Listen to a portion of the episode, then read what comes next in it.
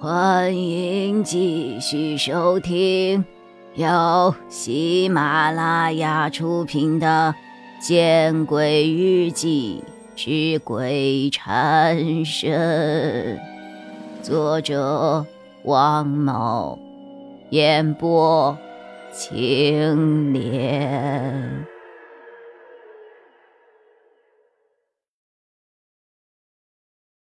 法师，求求您告诉我。我该怎么解决问题呀？你多久没吃饭了？我快一天了，但我知道那不是饿晕了产生的幻觉。我从昨天开始，整个人都不好了。我知道。那法师，您有没有解决的办法呀？和尚笑了笑，摇了摇头。法师，我求求你了。我奶奶活着的时候告诉我：“无事不登三宝殿，无罪不引鬼缠身。”那是句真话。可是，可是我没有犯罪呀！我极力为自己开脱。事实上，我也确实没有犯过什么罪啊。你没犯阳罪，不代表你没犯阴罪。来，先填填肚子。和尚师傅递给我了一包饼干，我接过饼干吃了起来。虽然饼干生产的厂家不明，但我还是觉得很香。看来我是真的饿极了。什么是阴罪呀？我又不刨坟，也没有盗过墓，更没有做过什么对死者不敬的事情啊！我吃完饼干，便迫不及待的问道：“玉琛。”痴、狂、恶、恨，我不明所以的摇了摇头。解铃还需系铃人呐，每一个缠着你的鬼都是有他们的原因的，你要去了解了解。要我去见他们？这句话我是听懂了，随即我摇了摇头。不行不行不行，我宁可死，我也不见他们，我不见他们。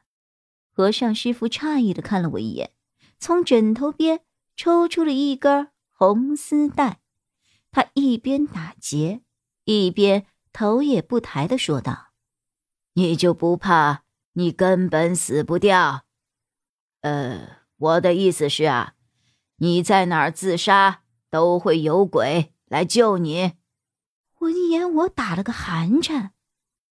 那我回学校去，再不行。我回家，不行。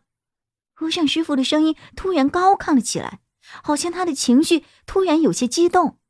我诧异的看着和尚师傅，和尚师傅也看了我一眼，双手合十，闭眼紧念：“阿弥陀佛。”我第一次见这个和尚师傅念佛号，不过。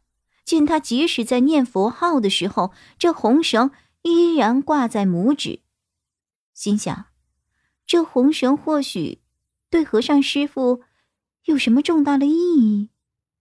事情未了，你不得去你熟悉的地方，否则会给你熟悉的人带去灾祸。你想那样吗？和尚师傅看着我，我连忙摇了摇头。这就对了，去吧，去见见让你害怕的东西，了解了解他们的故事。和尚师傅说完，就将手上那个红丝带递给了我。这是我有些疑惑。你可以叫它红丝带，嘿嘿嘿，实际上它也的确是个红丝带。啊，哈哈哈哈哈！和尚师傅咧嘴一笑，难得的他风趣了一次。可是见我没有笑，他便也收起了笑容。你把它戴在右手的手腕上啊！哦，我老老实实的把红丝带戴在了右手的手腕上。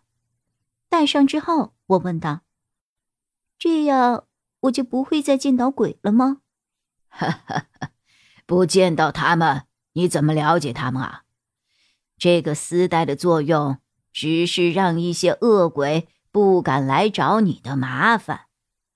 我有些失望了，看来去见那些鬼是在所难免的了。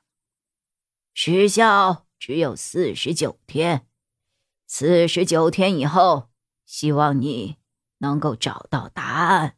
啊，快去吧，时候不早了，让那个小子开车送你去。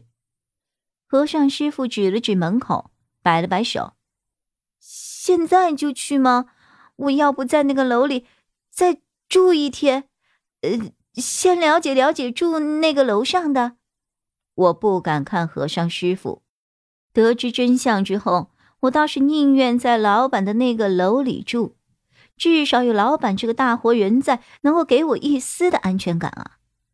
哈哈，他们都是我过去做过法事的，你不用去了，去了也是徒增烦恼。我失望极了，只能点了点头，站起身。我对师傅说了一声谢谢，然后走出了屋子。老板就站在门口，看我出来，他把手上的香烟掐灭。走吧，我送你去。看来他都听到了。他开着一辆黑色的桑塔纳，载着后座的我，缓缓向我之前逃跑来的方向驶去。足足开了十分钟，我才看到了渐进的熟悉。看来我当时跑的还真远，就是这儿了。嘿，我有些诧异的看了一看路面上的拉面馆，这根本不是我之前见到的模样啊！招牌早已经蒙灰了，而且门上贴着破旧的封条，封条上写着。二零一一年十一月八号。本集播讲完毕，你关注了吗？还没有？那，你转头看看身后。